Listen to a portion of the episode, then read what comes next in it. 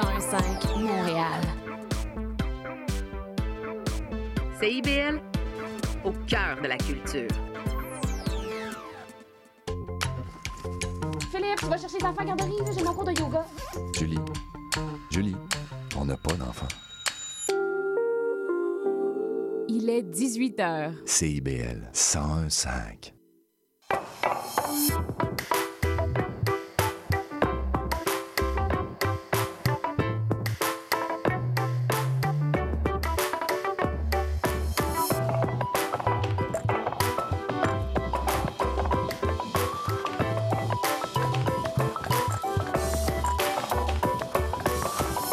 Mardi 21 novembre 2023. Bienvenue à Plaisir Gourmand.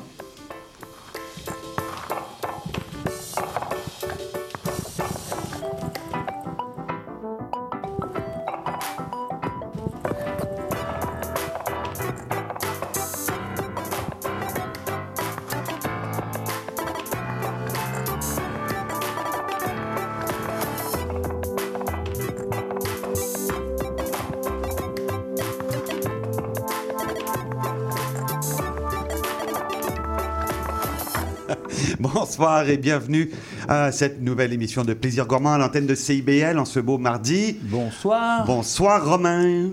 Mais oui, bonsoir. Bonsoir, on va commencer l'apéro avec Romain, on, On va vous en parler dans, dans quelques secondes. On a un beau menu aujourd'hui, euh, un menu, j'allais dire, sous le signe du développement durable en plus aussi, un peu de nutrition, euh, un peu de conscience sociale, euh, donc bien Et quelques des... animaux également. Et quelques animaux, ouais, des, Quelques oui, oui, animaux. des un, animal à découvrir Ou deux. ou deux.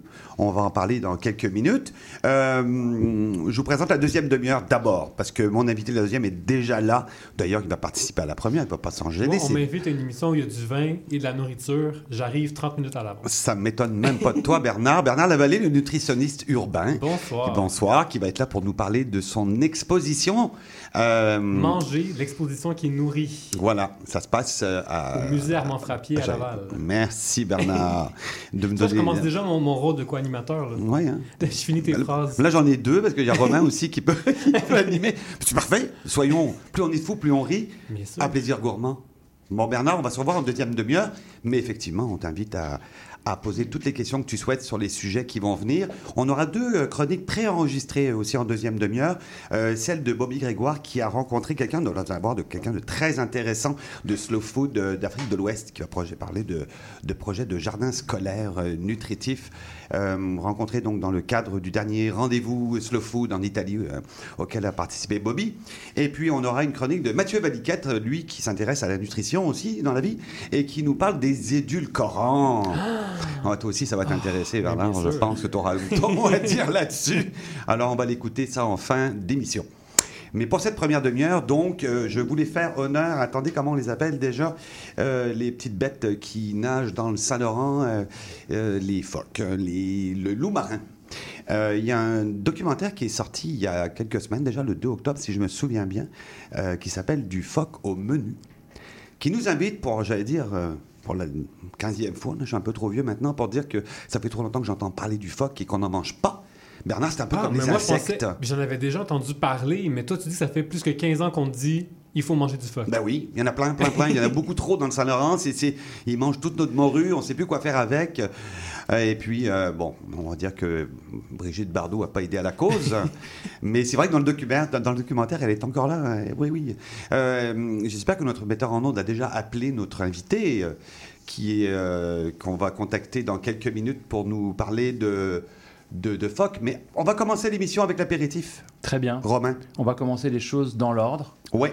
Alors, on m'a Chronique dit, vin, on m'a donc, dit- et on oui, va c'est ça. en, on tu en Espagne. Exactement. En fait, c'était ma question, mais tu as donné la réponse, donc je vais le tourner un peu autrement. Tu m'as dit qu'on allait parler de phoque, on allait parler d'une viande qui, est- qui a du goût, qui a, qui a des notes un petit peu animales. Et moi, vous savez, je- je- j'ai un lien avec l'Espagne depuis quelques mois, en tout cas ceux qui ne le savent pas. Euh, je, suis euh, éducateur pour les vins d'Espagne, pour le, Québec. nouvellement. Et donc, c'est vrai que j'ai un intérêt un peu particulier pour l'Espagne. Et j'en ai plusieurs. J'ai plusieurs bonnes bouteilles à faire découvrir, notamment un vin qui accompagnerait très bien le phoque. Et je pense que euh, pour ceux, je pense qu'on a commencé à, grignoter du coin de la bouche un petit peu de phoque que nous a amené Benoît, dont on va parler tout à l'heure. Et euh, j'ai goûté, effectivement, ça marche bien. Mais si vous n'avez pas de phoque à la maison, utilisez une charcuterie. Oui. Alors, le vin que je vous ai amené, ça vient d'une euh, région qui s'appelle Toro. Alors déjà, Toro, on sait tout de suite que c'est l'Espagne. C'était une question que j'aurais posée, mais évidemment, Toro, qui dit Toro, dit Espagne. Mais taureau, T-O-R-O. Héros. On pense à la, tori- à la, à la corrida, évidemment. On pense à les- aux courses de taureaux. D'ailleurs, il y a une belle, euh, une belle, enfin, une belle arène euh, pour le- le- les courses de taureaux qui se trouve dans le village de Taureau, qui est un village assez ancien. C'est tout petit, hein, il, y a, il y a 5000 habitants. Et euh, au centre de Taureau, il y a une pierre, il y a une, espèce d'ancienne statue qui doit avoir plus de 3000 ans, qui a été faite par les Celtibères, qui est une tribu qui s'est euh, assimilée avec les Romains qui sont arrivés dans ce coin-là à peu près au, au 1er siècle avant Jésus-Christ, qui ont fini par prendre toute la place dans cette région-ci. Mais donc on a trouvé une trace, on a, on a gardé une trace, cette statue, d'où le village de Taureau sur le bord du Duero. Le Duero, c'est le fleuve d'or. On le connaît aussi sous le nom de Douro quand il Ah passe ben la oui, frontière Portugal. portugaise. Mhm. Et oui, c'est la région où on fait le Porto, etc. Et donc là, on est en taureau, c'est, c'est- on est à 700 mètres d'altitude, on a une- un petit peu de fraîcheur, on a des galets roulés comme à Châteauneuf-du-Pape. Et on a un cépage extrêmement connu. La seule chose qu'on ne connaît pas, c'est l'appellation taureau. Alors c'est ça qu'on va découvrir ce soir.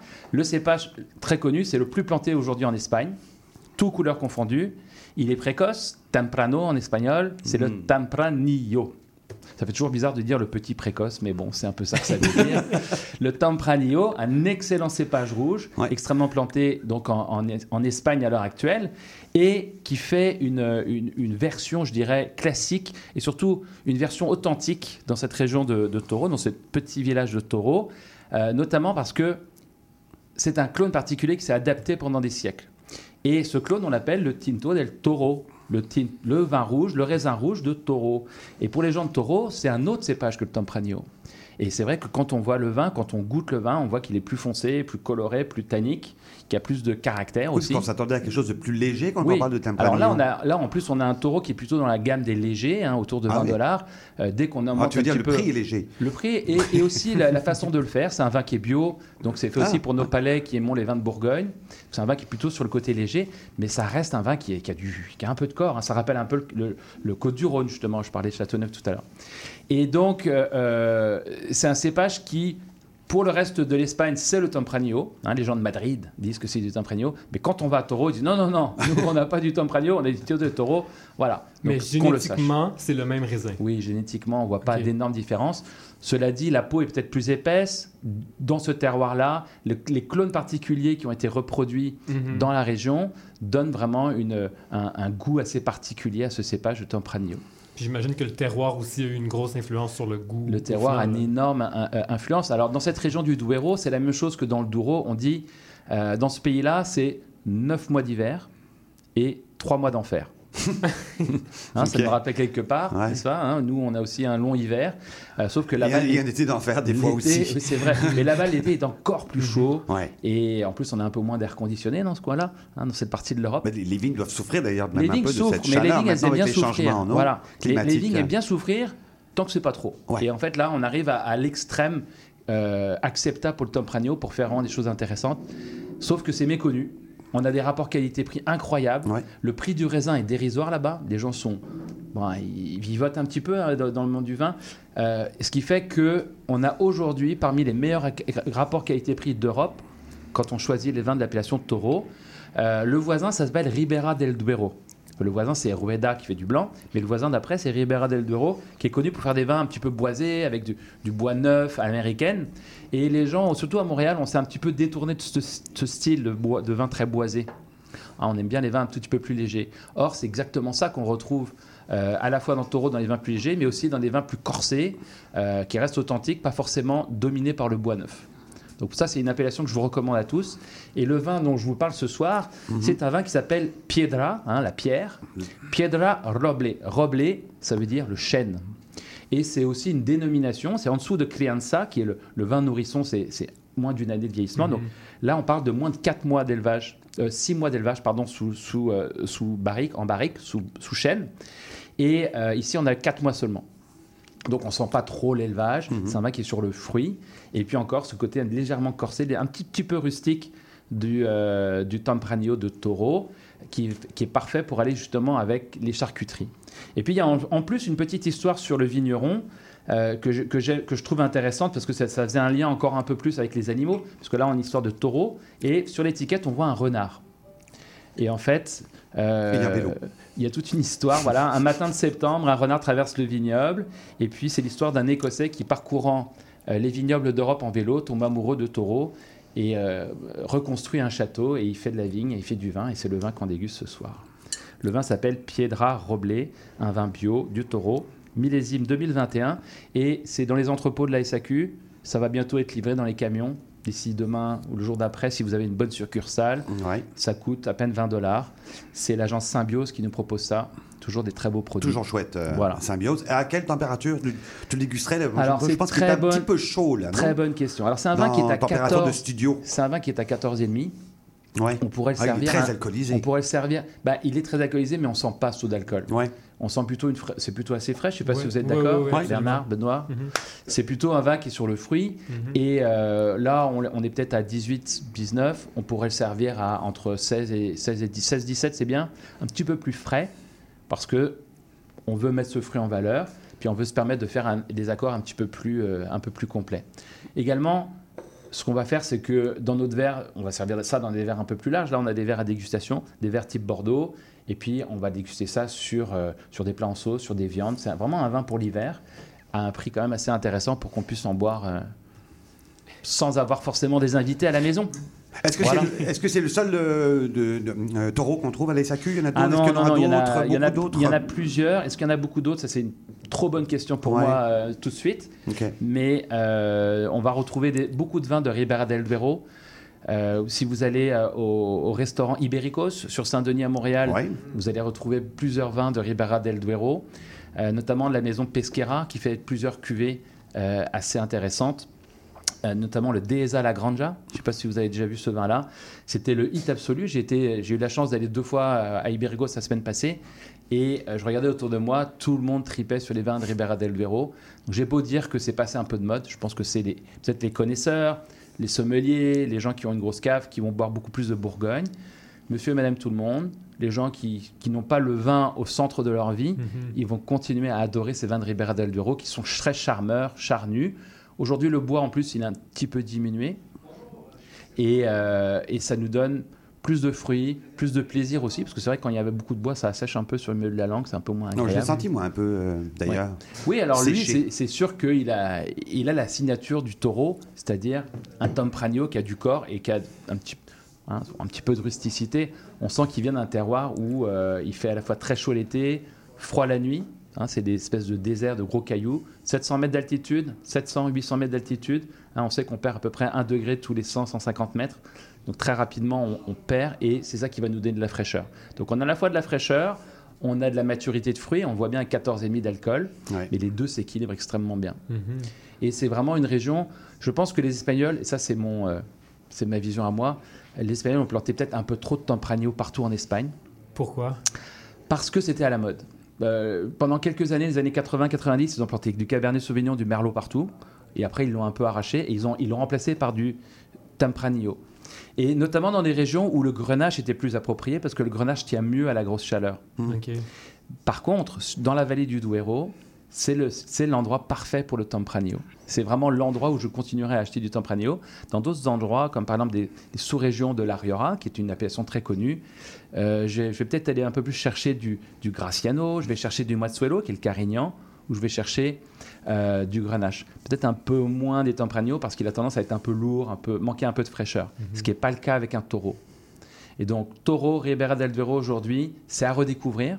Si c'est des appellations que vous buviez il y a quelques années, notamment avec le fameux Vega Sicilia, hein, des, des vins qui coûtent extrêmement cher.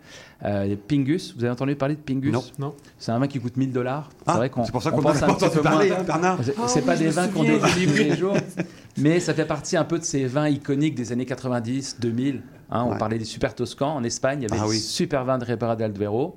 Bon, il y a des gens qui pensaient que c'était italien parce que ça s'appelle Vega Sicilia. hein. Bon, bah d'accord, c'était facile. Mais aujourd'hui, on est passé à autre chose. On est comme dans une troisième vague. Et puis, euh, on- entre les, les grands vins super chers et ces vins super boisés entrée de gamme, on a ces nouveaux vins sur la fraîcheur, sur le fruit, qui nous font plaisir et qu'on peut boire tous les jours.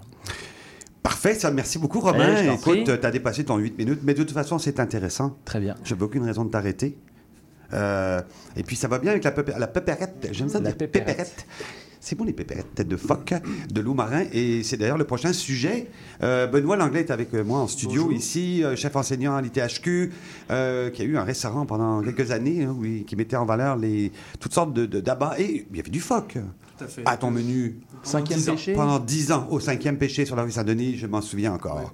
Et, euh, et bon, si vous ne l'avez pas vu, il y a un documentaire à regarder en ce moment. Il est disponible sur tout.tv. Je crois qu'il l'est gratuitement. Mais là, c'est sous toute réserve. Est-ce qu'il faut être abonné ou pas? Je n'ai pas vérifié. Euh, du phoque au menu.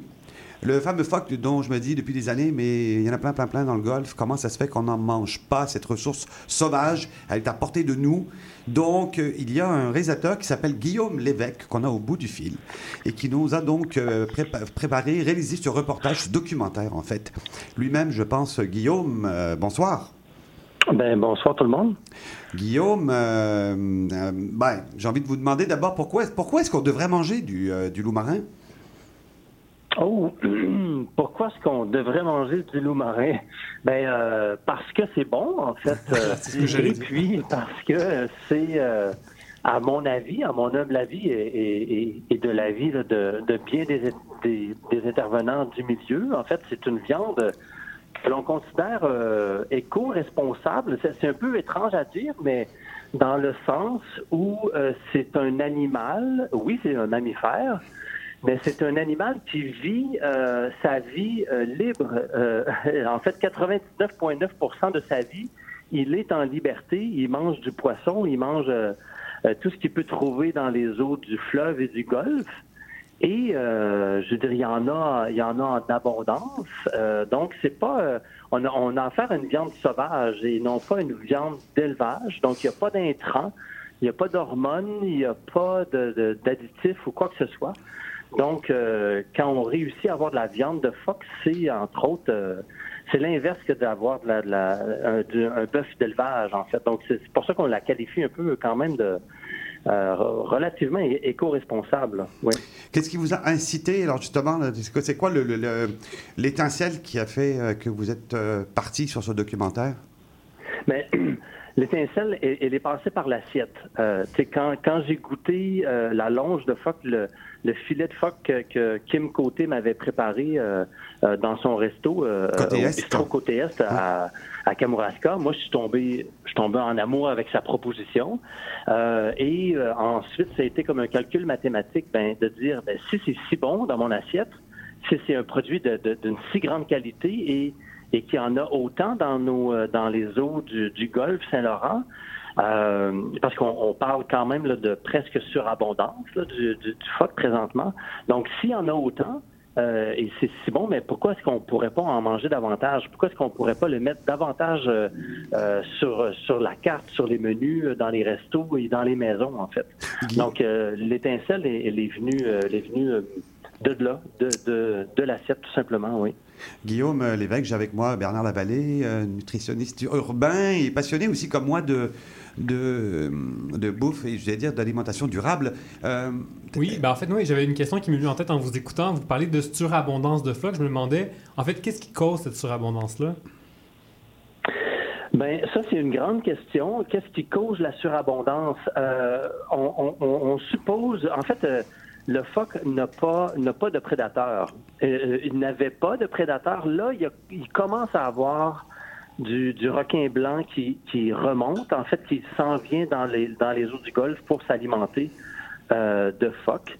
Euh, la chasse, à l'époque, dans les années 50-60, la chasse était ciblée, ben, la chasse ciblait le blanchon, Oui. ciblait une industrie, en fait, pour alimenter l'industrie de la fourrure, la fourrure blanche du blanchon. Euh, ça, euh, ça, je, je suis pas expert là-dedans, mais on pense que ben, ça régulait quand même les naissances. Enlevant, quand euh, euh, on a aboli la chasse au blanchon, donc, il y a eu une grande diminution de cette chasse-là. Donc, euh, et et, donc, ça, ça a probablement joué sur l'augmentation de la population. On dit aussi, je parlais avec Lynn Morissette la semaine passée, c'est que le phoque était aussi en compétition avec la morue. Euh, il mangeait les mêmes choses. Le, phoque mange de la morue, mais avant de manger la morue, des fois, il, il- va manger les mêmes poissons que la morue mangeait. Donc, on a, avec la surpêche, on a enlevé la morue complètement. Donc, ça, a laissé la place, ça a enlevé le compétiteur du, phoque et ça, a comme euh, fait augmenter la population. Donc, c'est, vraiment un ben, pas un concours de circonstances, mais euh, plein d'éléments qui font qu'il a, euh, qu'il y a eu euh, une surpopulation euh, de phoques présentement. Puis si on parle de chiffres, quand je dis surpopulation, c'est que la population du phoque du Groenland est à 7,4 millions euh, de têtes. Euh, mais le phoque du Groenland ne vit pas nécessairement que dans les eaux du Golfe. Il vit au, Groenland et il revient mettre bas à chaque année autour des îles de la Madeleine euh, sur la banquise. Et le phoque gris, lui, qui est permanent ici dans, le, dans les eaux du Golfe et dans, l'Est Atlantique, à l'île de Sable puis euh, aux îles de la Madeleine, lui, il est à environ 425 000 têtes. Mais lui, il est beaucoup plus gros. Euh, et puis, euh, donc, il consomme environ, en moyenne, entre une à deux tonnes de poissons par année, par individu. Donc, ça fait quand même beaucoup de mangeurs de poissons dans les eaux du Golfe. Ce qui est intéressant quand on voit votre documentaire, c'est qu'on se dit, ben, finalement, Brigitte Bardot avait raison. Parce qu'en fait, elle nous reprochait de ne s'intéresser qu'à la fourrure et pas à la viande, à la chair qu'il y a à l'intérieur. Du- ben bon, en plus, c'était des blanchons, hein, c'est peut-être pas nécessaire, mais c'est vrai que la fourrure du vieux phoque est moins intéressante. Mais que aujourd'hui, ce qui nous intéresse, c'est la chair de l'animal, puisque euh, on va en parler avec Benoît ensuite. euh, C'est quelque chose de très intéressant sur le plan du goût. Euh, Mhm. Mais dans le documentaire, on voit aussi que c'est pas simple de ben, d'abord de le chasser. Il faut former des chasseurs et puis de le transformer. Euh, oui, comment comment j'aborde ça cette question-là? Euh, Mais est-ce que tu veux aller plus sur euh, sur euh, sur l'approvisionnement, sur, sur Oui. la transformation en tant que telle? Oui, exact. Pour- donc pour, pour l'accessibilité du produit ici au, au grand public. Mais pour, si on parle d'accessibilité, effectivement, euh, c'est c'est ben, complexe. Euh, mais parce que tu sais, c'est une expertise qui part des îles de la Madeleine. Le, le lien avec les, le, le phoque, je veux dire, l'est du Canada est, est très en lien avec le phoque, mais les gens qui ont le plus gardé la culture, le lien avec le phoque, il y a Terre-Neuve, mais il y a les îles de la Madeleine. C'est, mettons, si on parle du Québec. Ouais. Puis il y a une personne, présentement, il y a une personne qui euh, a l'autorité euh, euh, et, et le savoir-faire, en fait, pour aller chercher cette viande-là, pour aller la, la chasser euh, euh, et ensuite l'amener dans ses locaux, dans sa boucherie, euh, la préparer, euh, l'emballer sous vide, la, la congeler et la, la mettre en marché, en fait. Et c'est Régent Vigneault. C'est- C'est un peu le, le- le personnage central du film. Donc, il y a, si on s'intéresse au phoque, et c'est par lui que, euh, que ça passe. Si on a un Québécois à Québec, à Montréal ou peu importe, Oui. euh, à Rimouski, donc ça doit passer entre les mains de, de soit Régent ou soit de son équipe. Donc ça fait pas beaucoup là, pour, pour nourrir euh, euh, les passionnés qu'on- que, que nous sommes, là, en fait. Ben oui, absolument. Donc, euh, mais mais c'est pas. C'est un défi actuel. Je veux dire, Régent peut augmenter facilement euh, l'effort de chasse. Euh, et présentement, ils ne tuent, en- ils vont récolter environ que environ 2000 têtes euh, sur euh, les, les, les, les milliers de têtes que euh, qui lui est permis là, de, de, de chasser annuellement. Donc, ils peuvent fournir davantage.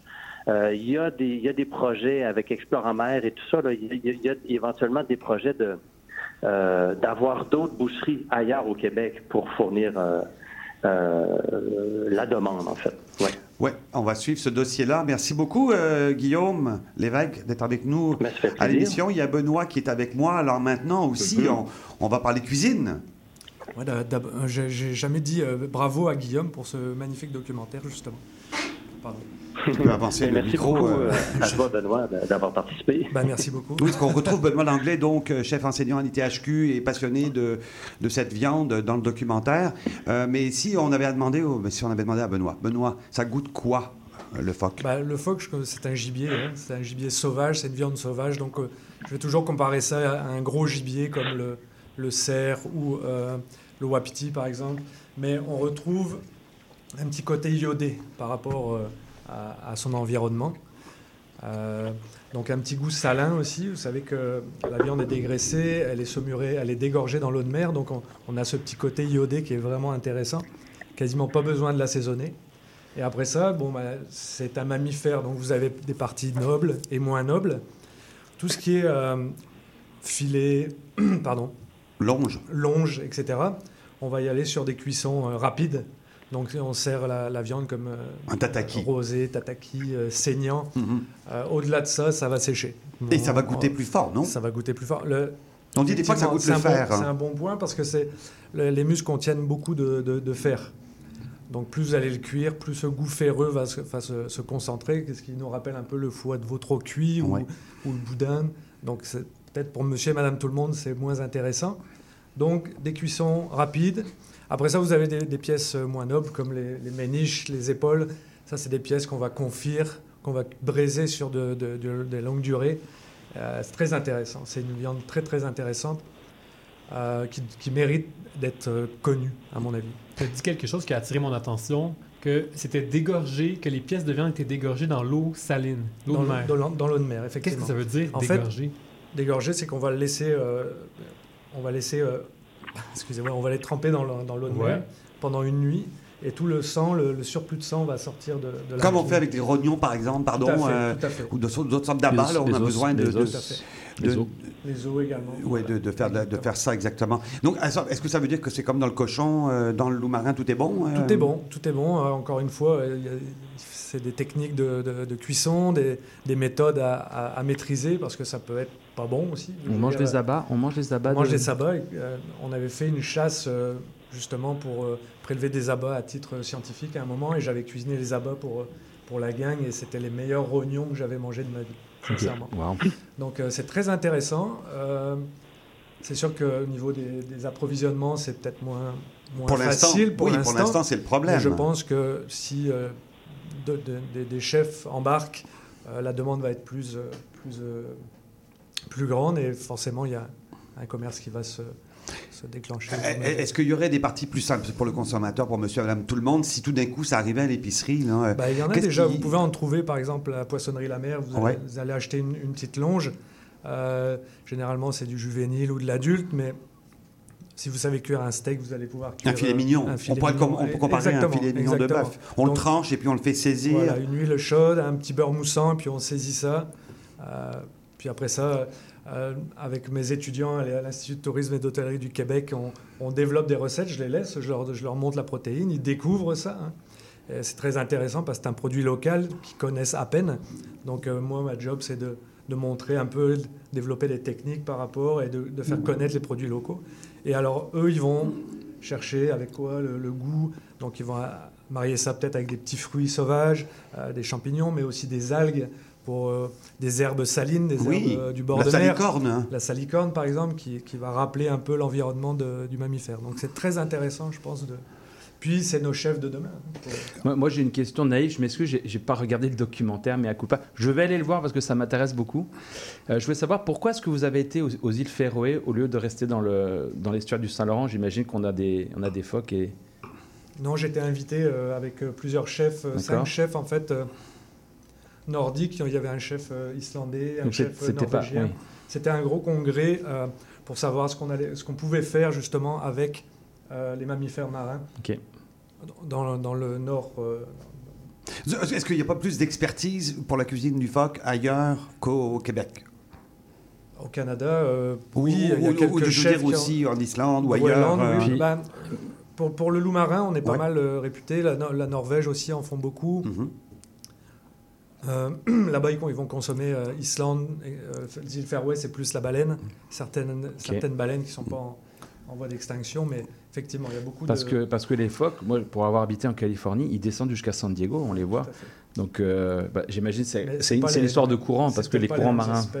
D'accord. Oui, parce que la, la chasse n'est pas pour toutes les espèces de phoques. Oui, si j'ai il y a les otaries, Il faut a- savoir que euh, c'est la seule viande sauvage qu'on peut mettre, qu'on peut commercialiser ici Ah, avec le lièvre.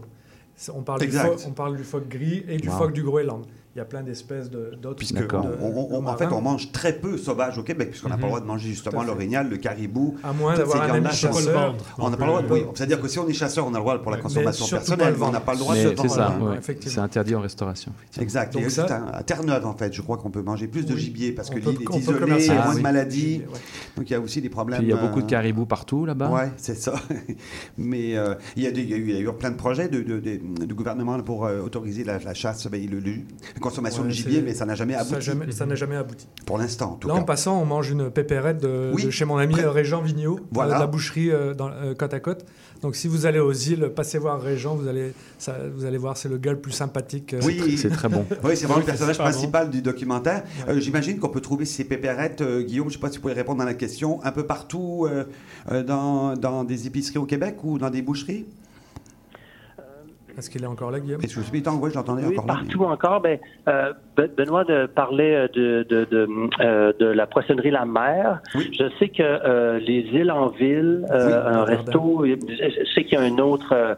bref, euh, je ne suis pas tant outillé pour dire quel endroit, mais je pense qu'il y avait le resto Caribou où euh, qu'il pouvait y avoir euh, de la viande qu'on pouvait servir là-bas, mais euh, il faut faire un peu de recherche. Puis, euh, mais euh, c'est encore, c'est quand même un peu disponible, mais euh, Pas encore facile. euh, on, on- la- on travaille là-dessus, quoi. Parfait. Dans la région de, Ouais. de Repentigny, il y a le bar à vin Liège. Euh, Oui, sans conflit d'intérêt, ouais. c'est mon frère. OK. Ah ouais, d'accord. Mais, Ah oui. Mais- Ils, ils ont du phoque à, à la- à l'année. À l'année. Voilà. Parfait. Bah écoutez, on va commencer à découvrir le phoque. euh, on espère qu'il va se développer. On, qu'on retrouve un peu plus dans les restaurants et probablement peut-être un jour dans des épiceries ou dans des poissonneries. Un mammifère, ça peut être en boucherie, je sais plus. On sait plus. hein, bon, ou le vendre, lui. Merci beaucoup, euh, Benoît Langlais, Merci chef enseignant à l'ITHQ, euh, spécialisé dans la viande de phoque notamment. Merci beaucoup, Guillaume Lévesque, hôte, donc euh, réalisateur du ça documentaire du phoque au menu à voir sur tout.tv actuellement. Donc, profitez-en pour aller voir ce documentaire fort intéressant sur euh, la culture du loup marin au Québec. Merci à vous. On se retrouve dans quelques minutes après cette pause. À tout de suite.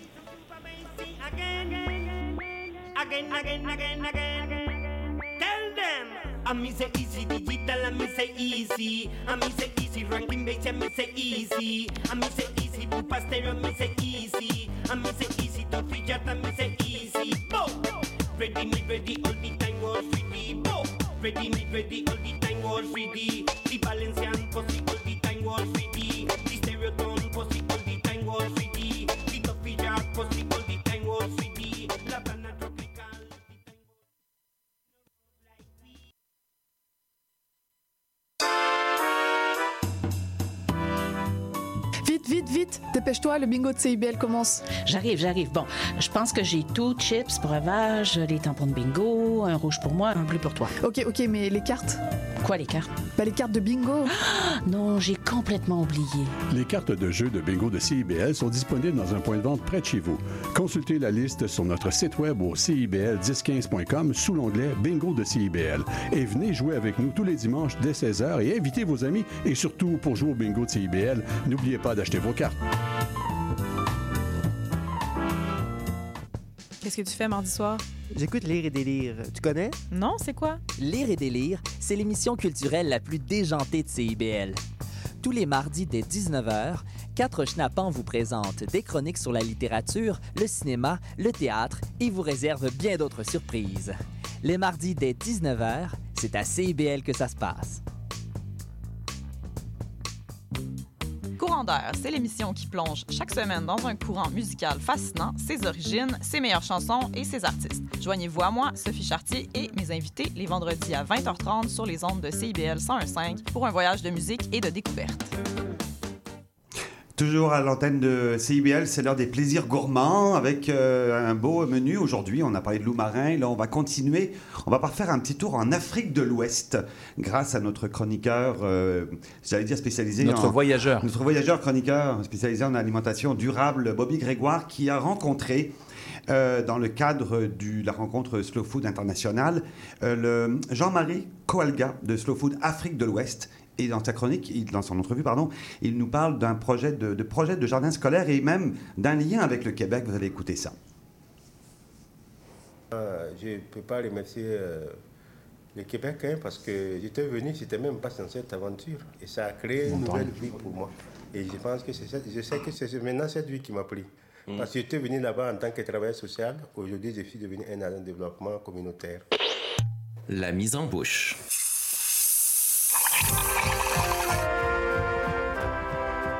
Jamari, je suis le coordinateur national du réseau Slow Food pour le Burkina Faso et également conseiller international du réseau Slow Food pour l'Afrique de l'Ouest. Un peu chez toi, puis un peu chez nous au Québec, on a un peu les mêmes combats, puis on les fait différemment. Ouais. Mais la réalité, on, on travaille sur les mêmes.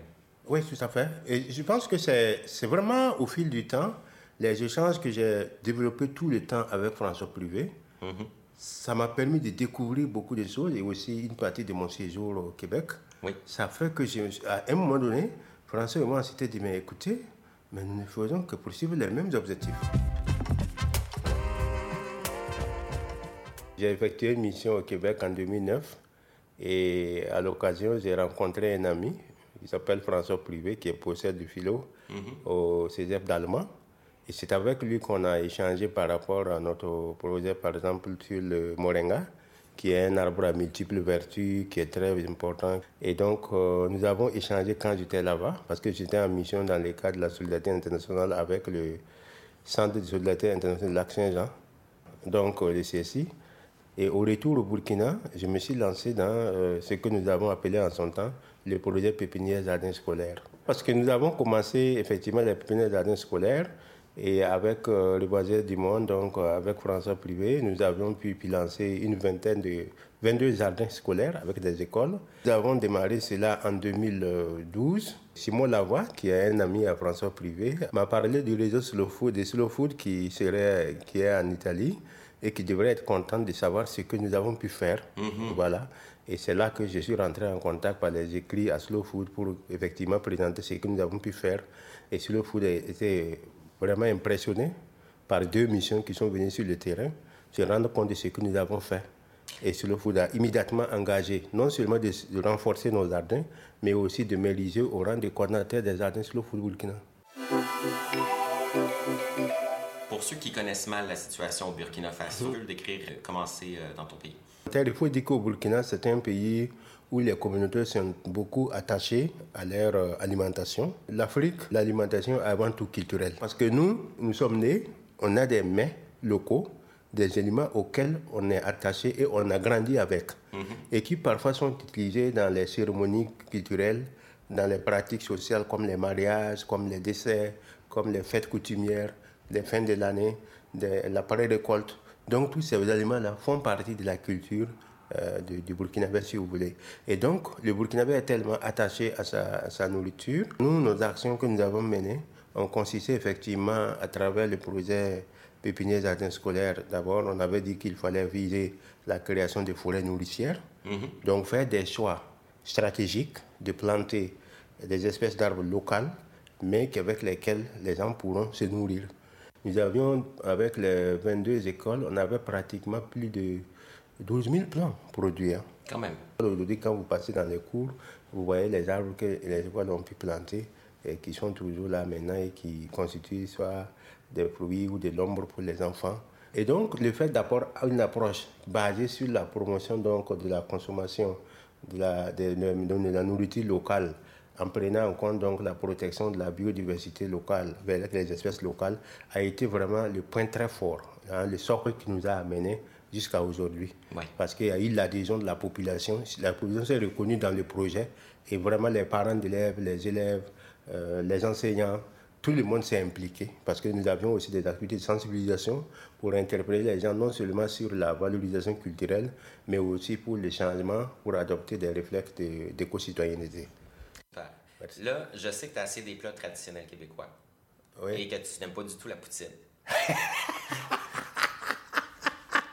c'est bien vrai, ça? Oui, euh, en fait, c'est vrai. En fait, c'est- Tu sais, mais euh, il faut dire que je ne l'ai vraiment pas aimé.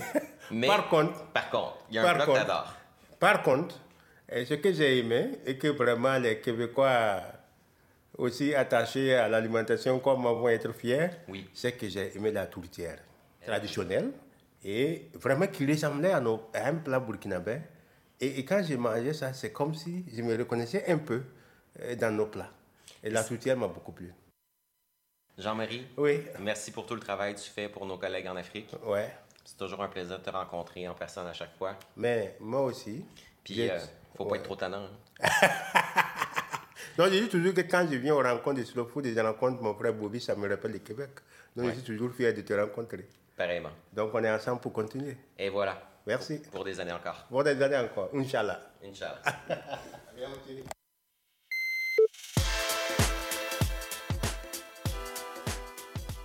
Et c'est déjà tout pour cette édition de La mise en bouche. Mon nom est Bobby Grégoire et si tu veux plus d'informations complémentaires, ne manque pas d'aller consulter le lien que je posterai sur la page Facebook de Plaisir Gourmand. Euh, je ne peux pas remercier. euh, Oui, merci Bobby, euh, merci Bobby et merci à mon Kohanim qui me fait signe. Hey, T'es en lumières- onde Mais moi, j'ai les lumières qui s'allument. Tu m'as dit allumer, micro ouvert, fermé, micro fermé. Bravo Bernard, on apprend la radio, c'est bien. Écoute, j'apprends. Ben oui, hein, c'est vrai que t'as jamais fait de radio, Non, c'est ça, c'est ma première fois ce soir. Oui, c'est. Mais oui, ben, Bernard Lavallée, nutritionniste urbain, qu'on connaît aussi d'ailleurs pour euh, son, sa balado sur audio. Oui, on s'appelle, on les- déjeune. Voilà, euh, avec la chère Catherine oui, Lefebvre. absolument. Déjà, euh, quoi, combien 4, 4 ans, 5 ans Ça fait quatre, ah, officiellement, donc ça fait quatre ans terminé. Donc on commence notre cinquième année. On vient de dépasser le cap des 100 épisodes. Quand même. C'est énorme. Bon, c'est pas grand chose comparativement à l'épicerie, mais Non, quand même, quand même. Au bout de 22 ans. Oui, j'avoue.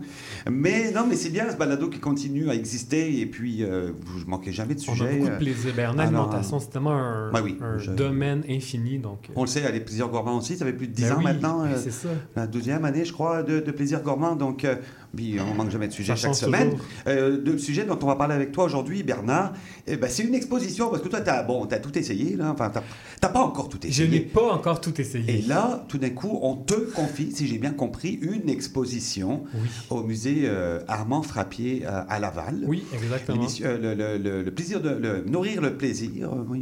Ouais, c'est manger l'exposition qui nourrit. Merci. Écoute, tout mes noms. et et Oui, c'est voilà. une exposition qui aborde le bien-être et l'alimentation. Voilà. Et donc, c'est le musée Armand Frappier, qui est un musée de la santé, qui fait de la vulgarisation scientifique pour les jeunes et leurs familles, euh, qui m'a contacté il y a deux, deux ans et demi, facile, mais un peu plus même, en me disant Bonjour, nous aimons votre travail. Aimeriez-vous chapeauter une exposition au musée? Et t'avais jamais dit, fait ça? Ben, Bien sûr que non. Voilà. Et justement, je m'étais dit Hey, c'est comme enfin un, un médium que j'ai jamais exploré. J'ai fait plein de trucs de télé, radio, tout ça, mais chapeauter une expo, c'était nouveau. Donc, je me suis dit ben, Pourquoi pas l'essayer et donc, c'était une expérience vraiment euh, super intéressante, là, euh, vraiment fascinante pour moi. Puis, un des trucs qui m'a le plus, euh, qui m'a le plus fasciné, je te dirais, c'est que, donc, c'est pour les jeunes. Euh, et une exposition, ce qui est le fun, c'est que c'est pas juste du texte. Tu as de la vidéo, tu as du tactile, on peut bouger, on vit dans un environnement. Donc, c'est c'est vraiment d'autres dimensions de la vulgarisation scientifique auxquelles je n'avais jamais même pensé. C'est Oui. un, un nouveau terrain de jeu. Oui, parce Carrément. donner, justement, tu parles d'interaction, on veut sentir, on veut goûter, goût- toucher. euh, Ben oui, Au-delà de la théorie, parce que tu, tu sais, c'est Quand on, dit les, quand on dit les jeunes, c'est quel, jusqu'à quel âge? Alors, parce que... Donc, c'est les jeunes, mettons, du primaire et début secondaire. D'accord. C'est juste que, euh, dans le fond, au musée, donc c'est beaucoup, le- la, la clientèle cible du musée, ce sont les groupes scolaires. Et donc, eux, ça- fait de nombreuses années déjà que chaque année, les groupes scolaires viennent, visitent énormément. Donc, c'est très populaire à Laval. Il y a beaucoup, beaucoup de jeunes qui passent. Mais si les jeunes sont, sont trop jeunes, mettons, maternelle ou première année du primaire, ils peuvent pas lire ou pas, pas- pas vraiment, ben, il y a des animateurs qui les suivent dans l'exposition pour les animer, pour leur expliquer un peu ce qui se passe. Donc, c'est pour ça que l'exposition est accessible à un très large groupe d'âge parce qu'il y a un accompagnement qui est fait pour s'assurer que, que, euh, tout le monde puisse comprendre. Alors, toi, justement, là, on te dit, tu vas t'adresser aux jeunes, puis jeunes, jeunes. À part ça, euh, à travers la nutrition, comment tu l'abordes? Comment tu te dis, euh, il faut qu'ils comprennent, euh, puis il faut que ça les intéresse? Oui, et surtout, c'était un Il faut il faut qu'ils apprennent quelque chose. Il faut apprendre quelque chose, il faut que ce soit le fun, et surtout, c'est un musée de la santé. Donc, on doit aborder l'alimentation et la santé. Alors, comment on Ben, a ça abordé s'appelle ça? la nutrition. Ben, c'est de la nutrition, exactement. Mais justement, parfois, la nutrition, ça peut être dit de façon culpabilisante, ça peut être dit euh, de façon euh, plate, ça peut être euh, stressant pour les jeunes. Prêchi, prêcha, comme on disait, hein. Absolument. Ouais, et, oui. et donc, pour moi, c'est pas du tout mon approche. Donc, on, a, on a explosé le thème de l'alimentation et du bien-être en trois. Le premier, la première section de l'expo, c'est nourrir le corps. Donc, comment on mange des aliments, comment ils sont digérés, puis un petit peu les nutriments, qu'est-ce qu'ils font dans notre corps. Donc, première petite section de base. La deuxième, c'est nourrir le plaisir. La plus grosse Ah. section de l'exposition, où là, on va, on va vraiment montrer comment tous les sens participent à l'expérience de manger et contribuent au plaisir de manger. Donc là, il y a plein de jeux interactifs pour les jeunes avec euh, l'odorat, avec l'ouïe, avec le toucher, avec le goûter aussi. Avec l'ouïe? Absolument. Donc là, il y a des, des petits boutons, en fait, des, des modèles d'aliments. Ils doivent peser. Il y a des sons qui sortent. Et là, ils doivent deviner quel est l'aliment qu'on entend, par exemple. Donc, le but, c'est vraiment de montrer que chacun de nos sens. Ils entendent le phoque hurler quand Il y on a la pas de parle? phoque Non. qui hurle. C'est le croustillant, le croustillant, l'effervescent peut-être? Exactement. Ouais, Donc, c'est ça, de l'eau qui coule, un café qui, qui bouille, par exemple, Mm. des croustilles qui croquent, une pomme, etc. Je ne vous donnerai pas toutes les réponses quand même, vous Non. irez voir. Mais non. Euh, mais donc, euh, on essaie justement de montrer comment les sens euh, nourrissent le plaisir, mais aussi comment la culture nourrit le plaisir. Donc, on est allé voir, aller à la rencontre de gens qui euh, sont issus des communautés culturelles les plus représentées à Laval pour qu'ils nous parlent de leur culture, de leurs recettes favorites. Donc, pour montrer que ben, ça nous lie à quelque chose de plus que juste ce qu'on retrouve dans l'assiette, ça nous lie aussi aux gens autour de nous. Puis finalement, dernière section, c'est nourrir la planète. Donc là, on s'intéresse à comment les aliments sont produits, comment les aliments se rendent jusqu'à moi pour que je sois capable de les manger. Mais ça, on sait, c'est qu'il y a des problématiques environnementales notamment qui sont liées à tout ça. Et donc, on a développé une espèce de petit jeu euh, vidéo interactif où les jeunes sont appelés à... Donc, il y a un problème qui arrive, qui survient, et là, ils doivent trouver une solution à ce problème-là. Et le Hmm. but, c'était qu'ils repartent avec des solutions et qu'ils ne repartent pas en étant éco-anxieux, en se disant « Oh mon Dieu, la planète va pas bien, qu'est-ce qu'on va faire? Euh, on est foutu. » Non, on voulait leur montrer qu'il y a des solutions qui existent déjà, que eux peuvent contribuer à la solution, mais pas qu'eux non plus. Que la, la... sauver la planète ne se fera pas qu'avec eux, et ça serait injuste de dire que c'est juste sur leurs épaules. Ça se fait aussi à tous les échelons. Donc, les politiciens aussi participent, euh, bien, ouais. les municipalités. Donc, on voulait montrer que c'est le, le travail de tous, finalement, de, de régler le problème. Est-ce que tu avais la tentation de leur dire arrêtez de manger de la viande? Pas du tout. Puis tu sais, donc moi, c'est pas mon- dans mon discours de dire d'arrêter de manger de la viande. Certainement qu'en manger moins, oui, je pense que ça contribue, ça fait partie de la solution. Mais on ne va même pas jusqu'à dire manger moins de viande. Il n'y a aucun conseil. Ça, c'est important. Ah. Cette Il y exposition. a des solutions, mais il n'y a pas de conseil. Exactement. Donc, on dit voici les différentes solutions qui existent. Il y en a peut-être qui pourraient s'appliquer à toi, mais il n'y a aucun conseil. C'est super bienveillant, c'est non prescriptif, non culpabilisant. Et pour nous, c'était des valeurs qui étaient très importantes. Et malgré tout, on apprend et dans le plaisir.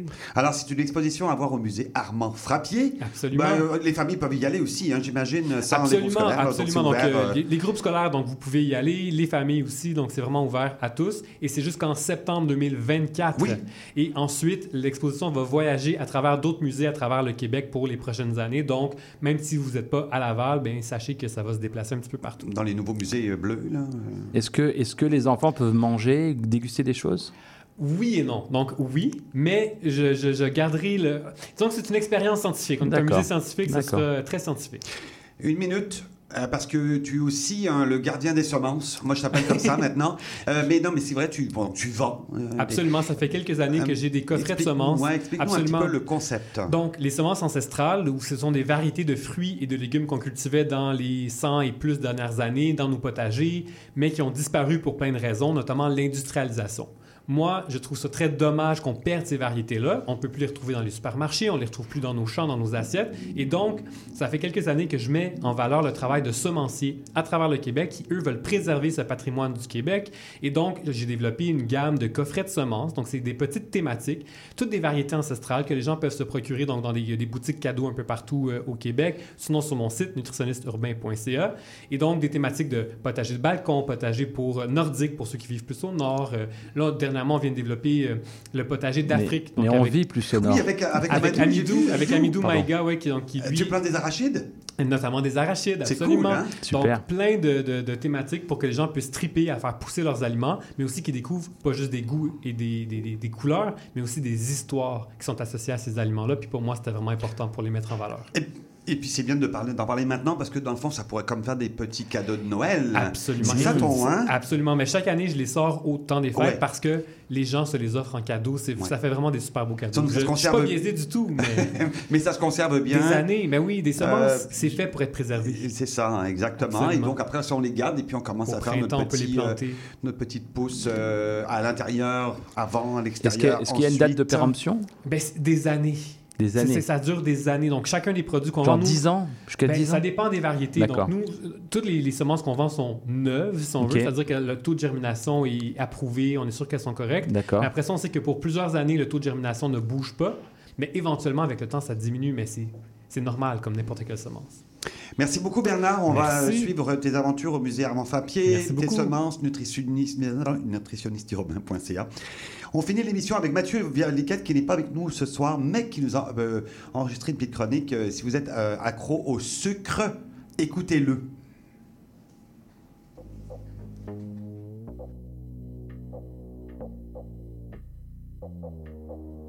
Bonjour mes chers gourmands, ici Mathieu et aujourd'hui je vous ai préparé un petit guide sur le sucre parce que selon moi il y a encore beaucoup beaucoup beaucoup de désinformations et de fausses croyances entourant le sucre. Donc je vais commencer par vous parler des différents types de sucre et vous le remarquerez bien vite, ce sont des mots qui vont souvent finir par ose tels le glucose et le fructose, les deux sucres les plus populaires qu'on va retrouver naturellement dans les fruits et les légumes. Il y a ensuite le sucre de table raffiné qu'on appelle saccharose, qui est un composé d'une molécule de fructose et de glucose. Vous connaissez aussi probablement le lactose, qui est retrouvé dans les produits laitiers, ou encore le maltose, qui lui, on retrouve dans les céréales. Tous ces sucres sont présents naturellement dans nos aliments et sont même essentiels pour que notre corps puisse fonctionner correctement, mais bien sûr dans des quantités optimales. Et on peut même dire que ces sucres sont bons pour la santé. Il faut donc arrêter de démoniser tous les sucres. Le problème, c'est lorsqu'on commence à faire des concentrés avec ces sucres tels qu'on le fait avec le sirop de maïs, l'ingrédient qui est utilisé pour sucrer les jujubes, les brownies et tous les autres produits transformés dont on raffole. Ce sont ces concentrés-là qui vont causer des dommages pour la santé lorsqu'ils sont consommés sur une base régulière parce qu'ils vont contenir des niveaux de sucre qui sont tellement élevés que c'est vraiment difficile pour le corps de les gérer efficacement. Il est donc faux de croire que le sucre naturel des fruits et légumes est aussi mauvais pour la santé que le sirop de maïs. Ainsi, il est faux de croire que le sucre naturel des fruits et légumes est aussi mauvais pour la santé que le sirop de maïs. Comme de fait, le sucre qu'on retrouve dans les fruits est enfermé dans des parois cellulaires fibreuses, donc il faut un certain temps au système digestif pour défaire ces parois-là et libérer les sucres dans le corps sur une longue période. Donc au final, les fruits vont augmenter vos niveaux de sucre dans le corps, mais d'une façon beaucoup plus graduelle que les sucres artificiels pour laisser le temps à votre corps de bien les assimiler et de bien les utiliser. Mais pourquoi utiliser les sucres transformés dans les aliments s'ils sont mauvais pour nous? Écoutez, c'est super simple, ils sont pratiquement addictifs et ils coûtent moins cher à incorporer aux aliments transformés que les sucres de source naturelle. Vous remarquerez aussi que les produits les plus sucrés sont aussi ceux qui possèdent les plus beaux emballages pour un peu nous amadouer et nous faire oublier qu'ils sont finalement super nocifs pour la santé. Donc oui, les compagnies sont prêtes à tout pour faire du profit, jusqu'à nous rendre accros et même voire diabétiques. Ensuite de cela, je voulais faire aussi une petite parenthèse sur les édulcorants tels que l'aspartame et la stevia, tous ces remplaçants du sucre qui ne contiennent aucune calorie. On va souvent dire que les édulcorants sont cancérigènes et qui sont super mauvais pour la santé, mais jusqu'à date, la recherche n'a jamais été capable de prouver qu'il existe une corrélation entre les chances de développer un cancer et une consommation normale d'édulcorants. D'ailleurs, l'aspartame est dans la classe des cancérigènes de niveau 2B, ce qui veut dire que c'est une substance qui est potentiellement cancérigène. Et ce qui est intéressant, c'est que dans la classe 2B des cancérigènes, on va aussi retrouver l'aloe vera euh, et des légumes marinés. Ainsi, aux yeux de la science, l'aspartame, ça serait aussi cancérigène que les cornichons. Et vous l'aurez compris, c'est donc pas dangereux de consommer des édulcorants tant qu'on n'en abuse pas. Donc voilà ce qui conclut mon petit guide sur les sucres. J'espère que la prochaine fois qu'on vous dit de ne pas trop manger de fruits parce qu'ils contiennent trop de sucre, vous serez capable de leur donner la réponse parfaite grâce à ma petite chronique. C'était Mathieu Valiquette pour Plaisir Gourmand et je souhaite une bonne fin d'émission à tout le monde.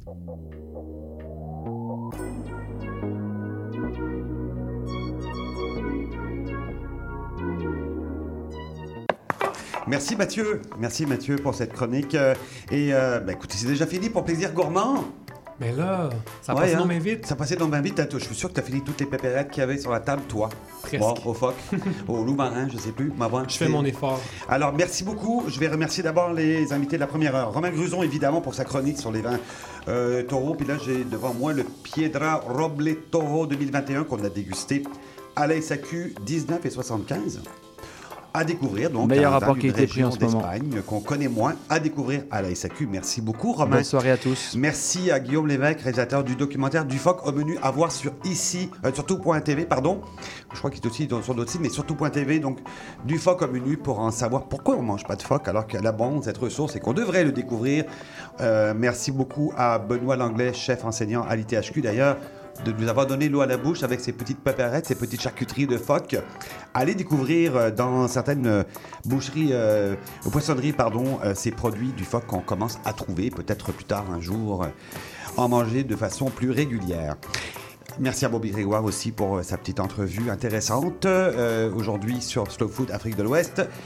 Merci à Bernard pour son expo qu'on ra- euh, qu'on répète encore une dernière fois. Manger l'expo qui nourrit au musée Armand Frappier. Voilà. à. Et, et puis tes petits coffrets de semences à trouver sur ton site web Absolument, aussi. nutritionnisteurbain.ca. Voilà. Alors, merci beaucoup. On va se retrouver. Euh, ben non, il faut que je remercie aussi Sébastien Leblanc. Maudit, il est derrière moi, il me regarde avec l'air méchant. Mouh. Merci Sébastien pour la mise en onde de l'émission. On va se retrouver la semaine prochaine avec euh, ma co-animatrice, Sophie Ginou, au micro. Et puis, ben, d'ici là, je vous souhaite une excellente soirée et évidemment, un bon appétit.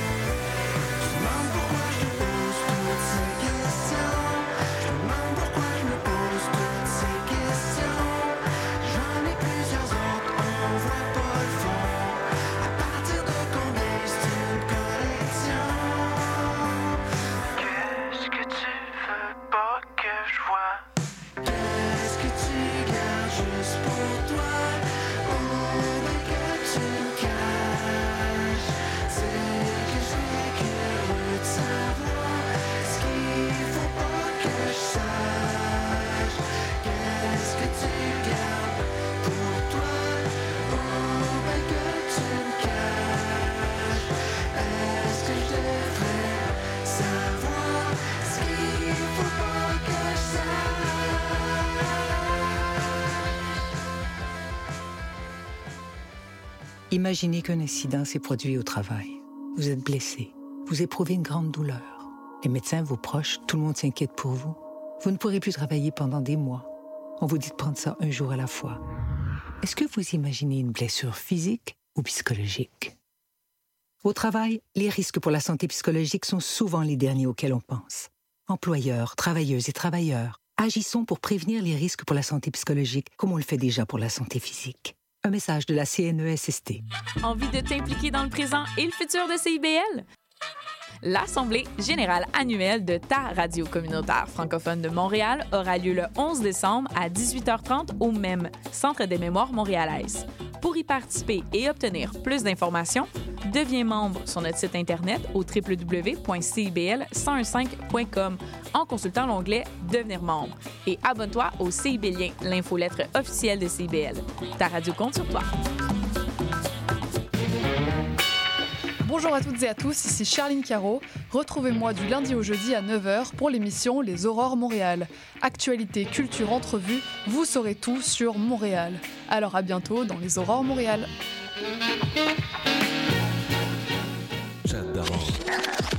Nous sommes votre rendez-vous de la fin de semaine. En compagnie de nos collaborateurs, on vous informe, divertit et on vous joue le meilleur du hip-hop, afro et rap. Votre dose de bonheur radio électrisant et contagieux. Samedi dès 11h, c'est Chadamar FM sur CIBL 1015 Montréal. CIBL 101.5 Montréal.